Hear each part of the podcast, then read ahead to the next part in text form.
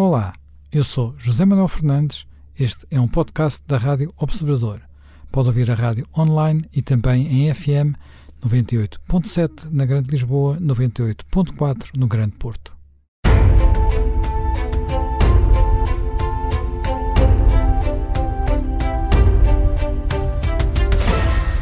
Bem-vindos de regresso a mais um Conversas à Quinta e hoje vamos procurar fazer um balanço da Conferência de Glasgow, o COP26, a Conferência sobre Alterações Climáticas.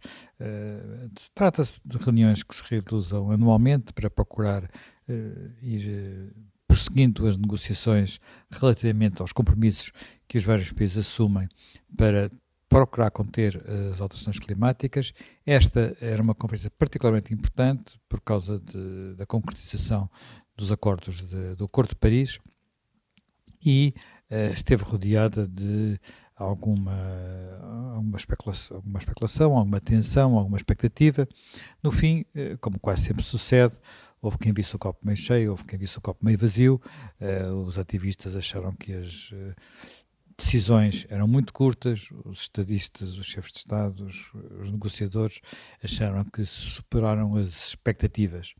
Eh, seja como for, há, houve alguns avanços relativamente ao que eram os compromissos anteriores, uh, há agora compromissos no sentido de deixar de utilizar a um prazo ainda relativamente longo os, eh, os, combustíveis fósseis.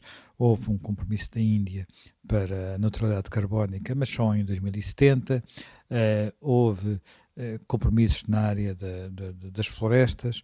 Houve também compromissos relativamente ao fim do fabrico de automóveis uh, movidos a gasolina ou gasóleo.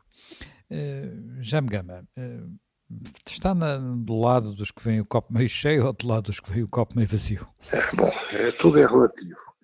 É, e tudo é relativo em relação à análise que se faz do ponto de partida e também relativo em relação à expectativa mensurável que se tem sobre uh, o ponto de chegada. E aí os instrumentos de análise não são, não são sempre coincidentes. Mas o, o que eu acho que foi importante foi a recuperação de uma certa estabilidade na ordem internacional numa matéria tão importante como são as alterações climáticas. Essa uh, estabilidade tinha sido pouco posta em causa com o, abandono uh, do processo uh, da Conferência de Paris por parte dos Estados Unidos.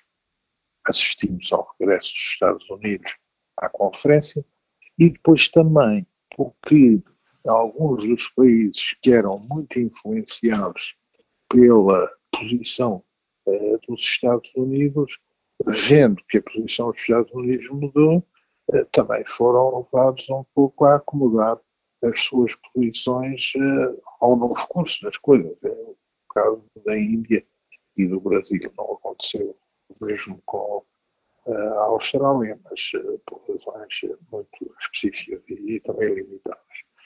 Depois, há um dado importante, é a oportunidade que é aproveitada do tema clima para gerar alguma relação de diálogo entre os Estados Unidos e a China. Isso tem significado. E isso teve significado não só para as relações bilaterais entre os dois países, como também para a própria evolução das conclusões e para a fixação de objetivos por parte uh, desta Conferência das Partes de Glasgow.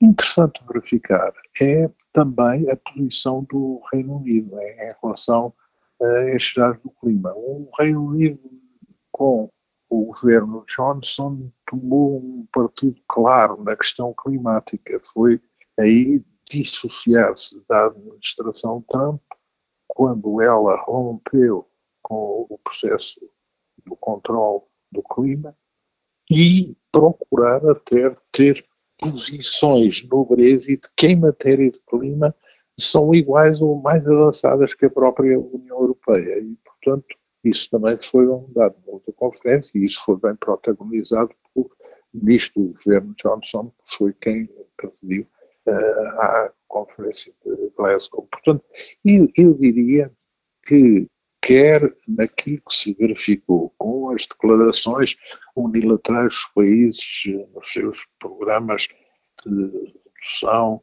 da produção de gases de efeito estufa, quer no que se verificou em relação a certos pactos multilaterais estabelecidos no âmbito do acordo, como aqueles sobre uh, o metano, o carvão, a desflorestação, há aí um progresso. Quando não há um progresso completo, há pelo menos o afirmar de um caminho que vai na direção certa. Uh, portanto, o processo não continua em paralisia por ruptura de uma das partes fundamentais, e aí, eh, nitidamente, o papel desempenhado eh, em nome dos Estados Unidos por John Kerry tinha sido subscritor eh, do Acordo de Paris na administração Obama e que agora na administração Biden tem o papel de enviado especial ao representante, de coordenador das políticas climatéricas, é, é um papel também de grande importância e a capacidade que ele tem de estabelecer uma ponte com a China. Isso também é nítido para agarrar a China este processo. Ou seja, há uma preservação do processo sob a égide das Nações Unidas em matéria de ataque ao problema das alterações climáticas, de controle eh, dos efeitos produzidos pela atividade humana sobre a evolução climatológica, há uma consolidação do espírito dessa negociação num quadro institucional formalizado, há compromissos novos que são densificados e há a expectativa de que o processo siga e que já no próximo ano no Egito haja uma reavaliação das metas fixadas. E, e houve, digamos, a recuperação do ponto de vista internacional, da opinião pública internacional também, de um consenso sobre o sentido de responsabilidade com que o assunto do clima deve ser tratado pelos governos e pelos responsáveis. Naturalmente, há críticas, críticas que derivam de alguns que desejariam ver a posição uh, mais avançada, de outros também que se metem para um simplismo ativista um pouco deslocado da realidade, As reticências dos governos que, em alguns casos, acautelam situações nacionais existentes, em outros casos também cedem a alguns compromissos retóricos da agenda doméstica. Há também a forma como a imprensa uh, no plano mundial agarra estes problemas, que são problemas complexos e, consequentemente, também não são problemas suscetíveis de ser agarrados em pleno pelas televisões ou pelo visual, carecem depois do esforço complementar de informação uh, de algo escrito, de algo mais refletido, de alguma uh, ilustração para a sustentação de pontos de vista uh, baseada na ciência e no papel também das universidades, dos centros de pesquisa científica. Mas há desse ponto de vista, nitidamente, um avanço na consciência pública em geral. Já me, já Pinto, uh, tem esta mesma perspectiva. Há uma, muitas pessoas que olham para estes acordos e têm a sensação de que uh, eles são, vão, vão dando passos, mas ao mesmo tempo têm, implicam alguns problemas, nomeadamente problemas de real compromisso de alguns países e, por outro lado, eh, de poderem, do balanço entre aquilo que eles representam de compromisso com o crescimento, digamos, de comprometerem o crescimento, uh, poderem trazer um custo para, sobretudo para os países mais pobres, muito pesado.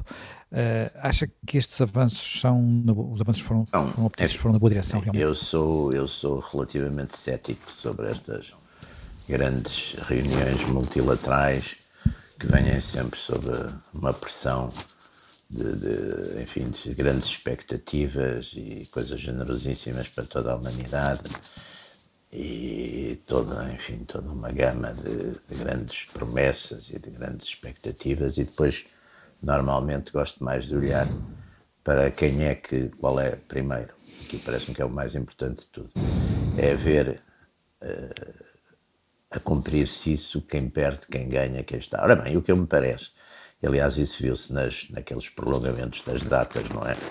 No, no, no phasing out e no phasing down de, de determinadas datas.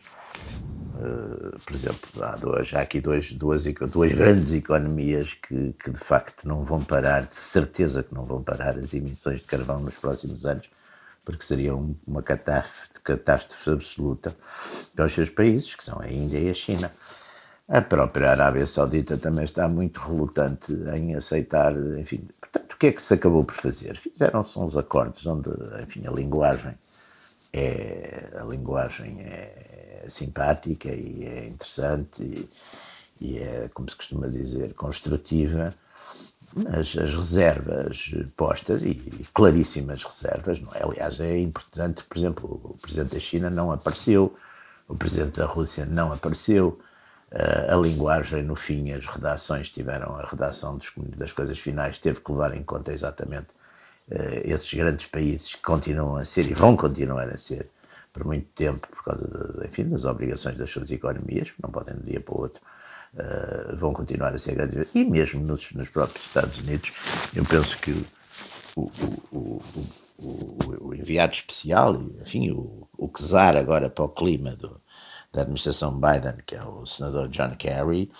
ele, ele fez uma referência, aliás, amarga e crítica ao que continuava a ser, enfim, os subsídios, por exemplo, para, para, para, as, para a extração de carvão e aquilo que, que eram as promessas para, enfim, para, para aliviar, digamos, esta, esta coisa do, enfim, das avaliações para, para, para aliviar, digamos, os problemas exatamente causados pela pela redução, pela redução, digamos, dos combustíveis fósseis, não é? Eu acho que, por exemplo, há aqui, há aqui algumas coisas que são interessantes. Por exemplo, o gás é capaz de vir a ser, o gás natural, tem que haver, com certeza, se vamos abandonar progressivamente o petróleo, não é?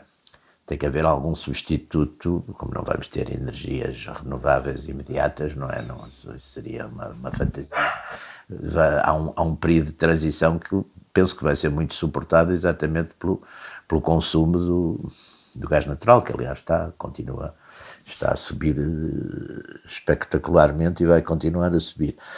E depois, claro que há toda a questão dos custos de, de todas estas transformações, quer dizer, e, e, e, portanto, num mundo que tem, que tem infelizmente outros problemas e outras prioridades, eu acho que vai acontecer com isto o que acontece com muitas outras coisas. Vamos vamos olhando, vamos reunindo, vamos marcando novas, mas não vejo que vá, que vá haver coisas cruciais. É, é evidente que vai continuar a haver a pressão de uh, estas expressões das ruas, de, destas criaturas assim um bocado mais iluminadas e mais radicais, como a, a jovem Turnberg, não é? Isso também vai continuar a funcionar, até porque também se criou uma, uma grande indústria, uma grande publicidade à volta disto, portanto, eles vão, é onde ir de, de, reunião de clima em reunião em clima, mas no fim, talvez vamos assistindo, aliás, como o Jaime aí estava a, sublima, a sublinhar, vamos assistindo a progressos graduais, eh, exatamente na medida em que eu penso que isto deve ser tratado, que é, quer dizer, que é um problema sério, não é um problema para, para dizermos que não existe e que, e, que é, e que é uma fantasia, mas que também não é, digamos, esse cataclismo que, que de repente esses, esses grupos eh, mais radicais e, e, que vivem um bocado disso, também alguns deles, nos querem convencer que é. Portanto, enfim, vamos, vamos, iremos assistindo a uma, como em quase tudo, a uma medida entre o possível, o desejável e o possível, e, e espera-se que, digamos, uma, a uma progressão, a uma implementação uh, destes, destes programas, mas, mas, com, mas é evidente que ninguém vai, ninguém vai, os dirigentes de países como a China ou, ou como a Índia, não vão de repente pôr em causa as suas economias, o seu crescimento, uh, alimenta, uh, enfim, a, a, vida das suas populações, que já não é fácil, para satisfazer, digamos, um, umas utopias eh, climáticas ou climatéricas que as pessoas aqui no, no, Ocidente e no coração da Europa, relativamente bem instaladas, eh, gostariam que acontecessem, não é? Eh, já me, já me gama, acha que, que, que, apesar dos passos, que é assim, os passos dados, apesar de tudo, a China e a Índia deram indicações de darem andarem um bocadinho mais depressa do que, do que se esperava. É certo que Xi Jinping não foi, não foi a Glasgow, uh, mas a Índia conseguiu algumas coisas. Sim, eu acho que isso é Portanto, eu acho que estes temas estão a passar de uma plataforma de discussão que era muito holística para plataformas de discussão mais práticas e realistas. E os próprios governos da China e da Índia têm hoje uma consciência em relação ao impacto do aquecimento global nas suas sociedades e nas suas economias que não teriam há uns anos atrás. Portanto, há aqui também uma evolução positiva na consciência dos responsáveis públicos em relação a este problema. E isso é importante. E hoje parece consolidada à escala universal a ideia de que há um aquecimento do planeta por virtude uh, do efeito estufa da libertação de alguns gases relacionados com eh, no fundo, a passagem a uma economia industrial em meados do século XIX. E que essa subida eh, hoje está numa certa plataforma e que no fim do século, se não forem tomadas certas medidas de contenção, mitigação, eh, modificação, que, que, que, essa, que, que essas perspectivas serão bastante piores e, portanto, que é necessário agir com medidas desde já para mitigar esses efeitos. Só que há aqui um problema que também parece estar agora mais em evidência, é de que se efetivamente os efeitos das alterações climáticas, alterações que todos conhecem e que também eh, hoje eh, ninguém questiona eh, as catástrofes mais frequentes que temos visto, com as temperaturas extremas, as as chuvas torrenciais, as secas, a subida do nível do mar, a extensão eh, de uma enorme quantidade de espécies eh, vegetais e animais, enfim, se há consciência de que isso é um problema, há também a consciência de que a forma de mitigar esse problema através da adoção de uma transição para energias novas que atenuem a produção uh, dos gases com efeito estufa também é geradora de uh, efeitos que têm que ser tidos em conta e que são efeitos nas sociedades, nas economias uh, e, e, que põem em causa dimensões que vão desde o emprego à urbanização à vida rural. À vida humana concreta das pessoas, ou seja, os cidadãos que habitam o planeta estão entre sofrer efeitos negativos previsíveis do aumento da temperatura e, por outro lado, efeitos negativos para a sua vida atual daquilo que é o conjunto de medidas que têm que ser tomadas para não produzir o que está na origem de, do aumento da temperatura, origem humana, por atividade humana. Também se tem que ter em conta que em matéria de alterações climáticas estamos a lidar apenas com o fator alterações decorrentes da atividade humana, mensuráveis com a industrialização a partir de 1850. Mas as alterações climáticas decorrem também de alterações cósmicas nos campos gravitacionais, com a passagem de eh, cometas, com modificações no sistema galáctico, ou seja, há um conjunto macro de possibilidade de modificações ao funcionamento do cosmos que também têm implicações climáticas e tiveram no passado climatéricas brutais sobre a Terra e até já sobre a geração de, de seres vivos. Portanto, sim, sim, tivemos, é... tivemos vários, vários, períodos, vários períodos uh, mini idades do gelo, inclusive não, não há muito tempo. Bem, nós vamos ter que, que, que fazer agora. Está o, o aquecimento global derivado da atividade humana, em especial como modelo industrial uh, gerado no século XIX. Jaime, Jaime Nogueira Pinto, uh, uma das coisas que é muito crucial em todo este processo é eh, saber até que ponto uh, aquilo que, no fundo, tem permitido a evolução humana, que é a inovação tecnológica, é a inovação do CUR, uh, vai poder responder a, estas, a estes desafios. Uh, nós sabemos que aquilo que permitiu o grande salto em frente da humanidade foi a conjugação, portanto, no fundo, o domínio da energia. foi, foi, sim, aquilo sim. Que foi, feito com a revolução, foi aquilo que foi feito com a Revolução Industrial, não é?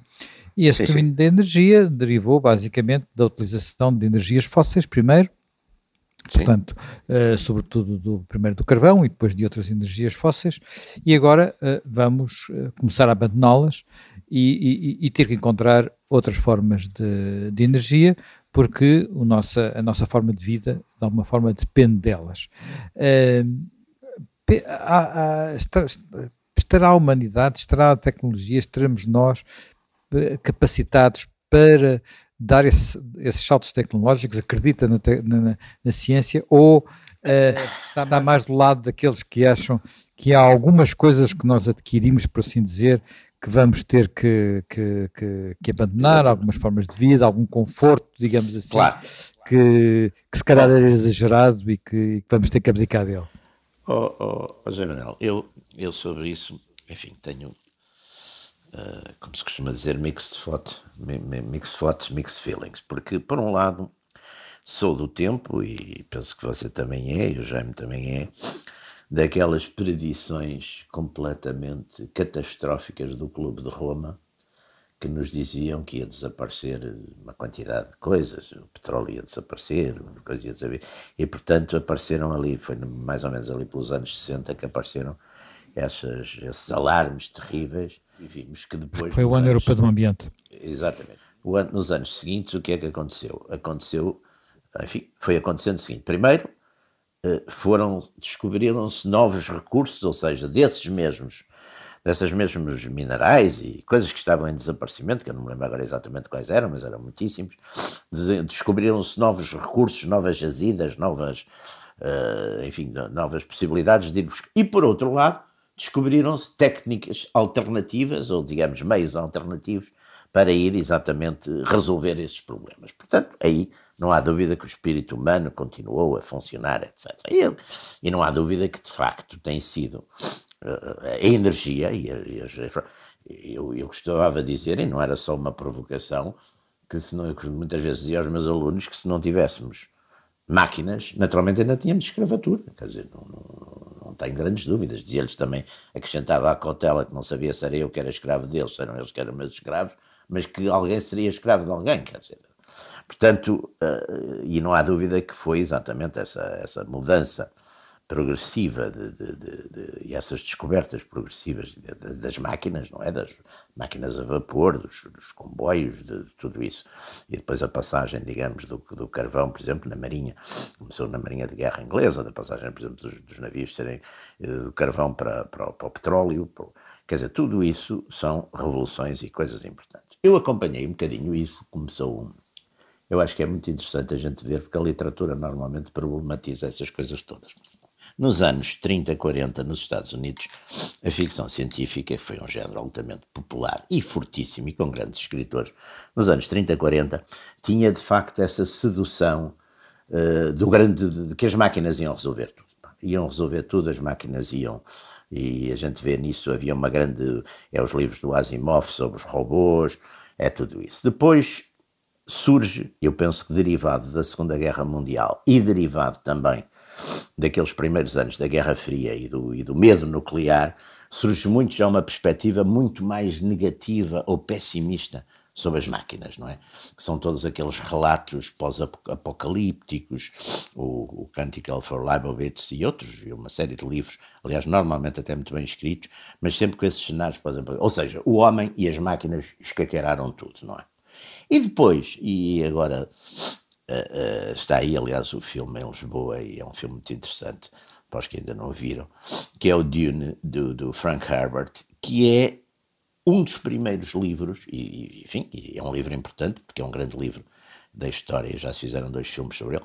É um filme, é um, é um livro muito importante, porque é um livro que põe uma série, põe exatamente muitos destes problemas todos ligados à, à ecologia, porque centra-se exatamente num planeta Arrakis, onde os homens, para extraírem, enfim, umas especiarias, que é uma coisa fundamental para a economia, secaram-no completamente. Portanto, é, é, é, é, um dos, dos dados. E, portanto, a minha, a minha, o meu ponto de vista nisso, quer dizer, é, é marcado por estas duas forças e estas duas uh, impressões históricas, quer dizer, por um lado, é, e olhando também, a gente vê, por exemplo, neste momento, os, os dois, dois grandes uh, países do, do, do, do, se a gente for ver, por exemplo, neste momento, a China e a Índia, uh, mineram diariamente 14 milhões de toneladas de, de carvão, quer dizer. por exemplo, em relação ao carvão, que é o que está agora mais na ordem do dia, a gente viu que países como a Polónia, o Chile, o Vietnã, por exemplo, agora fizeram, digamos, assumiram o compromisso de acabar com com a, com, enfim, com a, com a exploração do carvão na, na, nos seus países. Mas, por exemplo, já os Estados Unidos fizeram uma coisa bastante mais cautelosa, como aliás a China, que é pararem de promover o financiamento de, de, de, de enfim, de, energias fósseis, não é? De projetos com energias fósseis fora do país, mas não disseram nada de dentro do país, não é? Portanto, isso também vê-se que aqui há, há, quer dizer, uma coisa, é preciso, eh, nesse aspecto, estarmos com atenção, a ver os propósitos, não é? E aquilo que digamos que é subentendido, e portanto, é evidente que aqui, eh, respondendo, voltando outra vez à questão inicial, eh, não sabemos e temos que esperar que também, exatamente, da inovação técnica surjam formas, por exemplo, ao fim e ao cabo, aqui o que é que a gente quer? É encontrar formas baratas de produzir energias limpas. Será que isso existe? Será que isso.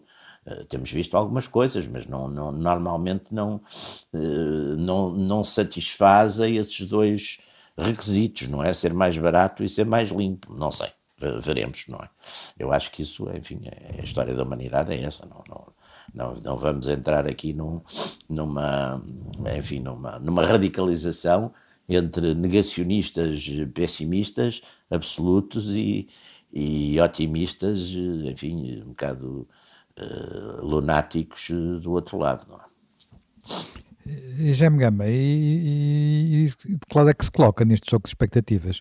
Acredita que eh, tecnologias como, por exemplo, a fusão nuclear vão ser eh, possíveis ou são puramente mitológicas?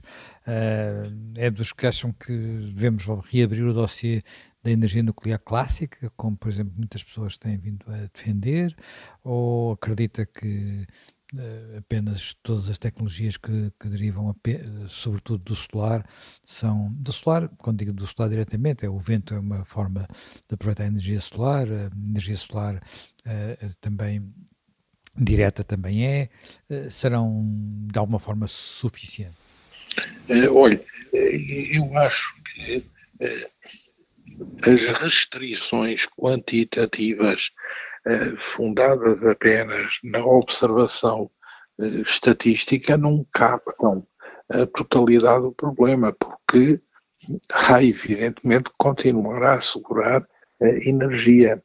Eh, o que é que fazer com que ela seja menos poluente, com que ela também não compense a ausência de poluição na subida excessiva do preço e há que jogar uh, muitos fatores, em que contam, por exemplo, fatores como a eficiência energética, a poupança, a poupança não só do consumidor individual, ou da empresa, ou institucional, mas a poupança no sentido da redução de perdas em linha, na melhoria técnica de equipamentos, designadamente equipamentos domésticos, para menor consumo energético. No fundo, a energia é usada em que Em casas, em fábricas e em transportes.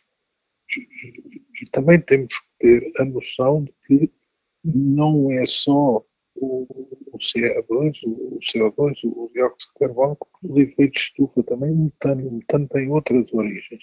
Agora, o que manifestamente, do ponto de vista geral, eh, faz sentido é ampliar a produção de eletricidade, mas na produção de eletricidade fazer com que ela tenha maior origem em que não no carvão, o petróleo já representou uma melhoria face ao carvão, o gás natural representou uma melhoria face ao petróleo, e depois tem as renováveis, as eólicas e as, as solares. E, depois tem as hídricas, que mantêm ainda potencial, e tem as novas energias das marés.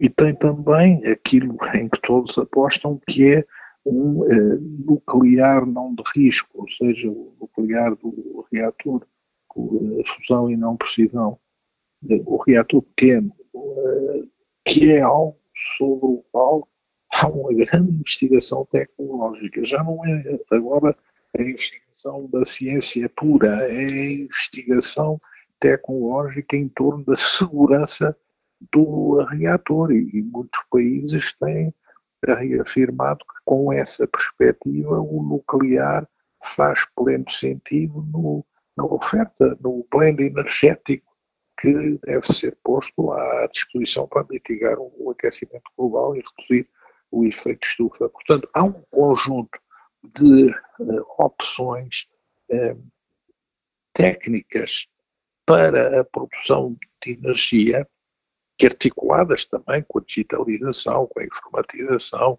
eh, com a crescente desmaterialização da economia e a sua passagem a uma economia digital menos pesada, mais soft, eh, tudo isso conjugado tem um potencial para contribuir para a resolução deste problema. Agora, a transição é também difícil. Se o aquecimento global é problemático, e todos o reconhecem hoje, a transição para uma solução é também difícil, porque há países que partem mais atrasados, há países que têm recursos financeiros insuficientes, há países que têm o seu sistema de produção energético muito próximo dos recursos naturais que possuem, que são, por sinal, poluentes. Há países que estão mais capacitados para descolar e para dar uh, um salto mais seguro para as energias limpas.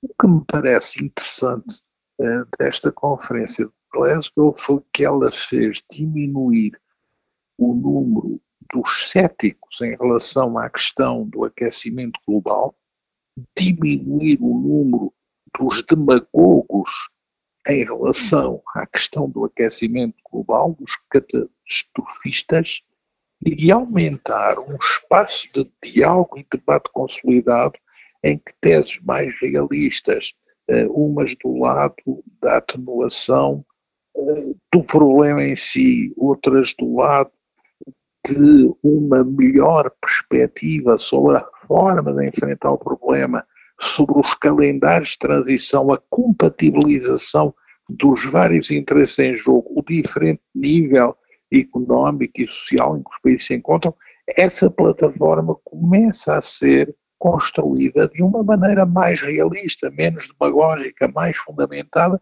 que naturalmente terá, é um processo que terá avanços e recursos, mas é um processo em que me parece todos pela primeira vez deram um sinal forte de estar empenhados em matérias tão importantes como o carvão, que nunca tinha figurado, é a primeira vez que figura a sério nestes entendimentos, o metano, isolado como um problema gerador de preocupação, e a própria desflorestação, que era também um problema, como se sabe, provocava resistência e provoca em vários países, mas que agora também uh, foi recortado, porventura, de uma maneira mais exata. E também todos os mecanismos de compensação, como o mercado do carbono, uh, todos os apoios financeiros para que os países mais atrasados possam, por um lado, mitigar a forma como sofrem os efeitos implacáveis do aquecimento global em determinadas áreas e também adquirir os meios tecnológicos para começar a avançar para sistemas produtores limpos de energia limpa. Uh, me Pinto, nós estamos praticamente no fim do nosso, do nosso tempo, uh, mas gostava ainda de lhe, de lhe, de lhe perguntar até que ponto é que uh, os governos têm condições para gerir a transição. Nós temos verificado que algumas destas metas, colocam problemas, porque vão obrigar, nomeadamente através de mecanismos como o, o do mercado do carbono, vão obrigar a um enfim, através de um mecanismo de preços, ao aumento do custo de algumas energias a que as pessoas, que as pessoas estão habituadas a consumir. Já estão a aumentar. Uh, nós já estamos a aumentar, não é? Já, já estão a aumentar. O petróleo este ano subiu. Extraordinário. Isto estamos aqui já com os efeitos, não é? O, não, não, o consumidor não é, não é só... já, já cá chegou, não é? Hum, sim, sim, sim, não é só o preço do petróleo, é o preço claro. também do mercado de eletricidade, porque temos, uma, temos, sim, temos um, um, preço, um custo do carbono depois tem um efeito sobre todas as indústrias, claro, todas claro as indústrias que consomem claro energia, e portanto isso tem uh, depois um efeito também sobre a inflação e um custo político. Uh, os governos já começam, mesmo na Europa, a vacilar. Acha que isto, até que ponto é que isto é gerível? Não Porque... sei. Ah, agora, por acaso, chegou uma notícia que eu penso que é, que é, que é de ontem, é muito recente. Chegou uma notícia muito interessante nos Estados Unidos que, que o Bill Gates, uma empresa dele, TerraPower, vai fazer uma, uma enfim, uma, numa estação uma nuclear, uma, vai, vai, no lugar exatamente no Wyoming, no sítio onde havia uma, um, uma exploração de, de, carvão. A exploração de carvão vai fechar em 2025 e a, e a coisa nuclear vai funcionar a partir de 2028. Mas é evidente que tem um enorme subsídio, digamos, tem um enorme subsídio do, do governo americano, de, quer dizer, ou seja, aquilo irá custar a 4 bilhões e o governo americano vai, vai lhe dar um bilhão e meio para toda a parte das infraestruturas, etc. Portanto, talvez seja este um modelo, não sei, claro que estamos a falar de um, de um, de um enfim, da, da, primeira potência económica e política mundial, mas talvez isto seja um, seja um tipo de modelo em que se vão fazer algumas coisas, neste caso concreto é de facto uma substituição do é uma substituição, enfim, in loco e no mesmo sítio, curiosamente, eh, pode ser que isso seja um modelo, não é? Vamos ver. Uh, Jaime Gama, acha que, acha que é gerível esta, esta tensão política? Na Europa já há divisões entre os, entre os principais países, países que dependem mais do, do carvão, como a Polónia, alguns países de leste, uh, estão com resistências, outros países procuram impor uh, soluções como, como o nuclear, há, há, há, países que pensam modificar as suas políticas, como a Alemanha, nós não, as coisas não estão mas é, é, natural que haja um debate, porque é, é, porventura, um dos problemas mais complexos com que a humanidade se depara. É, há é, análises diferentes, há interesses específicos diferentes, há, há transições que devem seguir é, percursos diferentes. É o grande problema em discussão e, portanto, é natural que haja discussão e que haja debate. Temos é que arranjar um modo que o debate seja compatível, que o debate tenha uma resultante, que o debate seja feito num quadro em que todos são participantes, em que todos realizam uma consciência de um problema global e, ao mesmo tempo, a necessidade de adotar soluções nacionais eh, que contribuam para a solução geral. E eu acho que a criação desse mecanismo foi difícil, uh, está agora a caminho de uma maneira mais consolidada. Acho também que o que eram grandes obstáculos a uma solução séria, que eram os negacionistas sobre a existência de alterações climáticas e, por outro lado, os uh, demagogos alarmistas sobre a ideia do uh, fim do mundo por uma hiperaquecimento sem limites, acho que a desmontagem desses dois tipos de argumentação vinda do debate para uma modalidade mais racional, com argumento científico, eh, com exame mais detalhado de políticas adequadas, de financiamentos adequados no investimento público, acho que isso é, é, um, é um salto em frente. Não é a solução do problema, mas é a criação do caminho correto para o problema poder vir a, ser resolvido. Bem, nós uh, terminamos mais um Conversas à Quinta, desta vez sobre um tema, um tema quente, aquecimento global, e um tema da atualidade, a Cimeira, a Cimeira de Glasgow. Reencontramos dentro de uma semana com mais um Conversas à Quinta.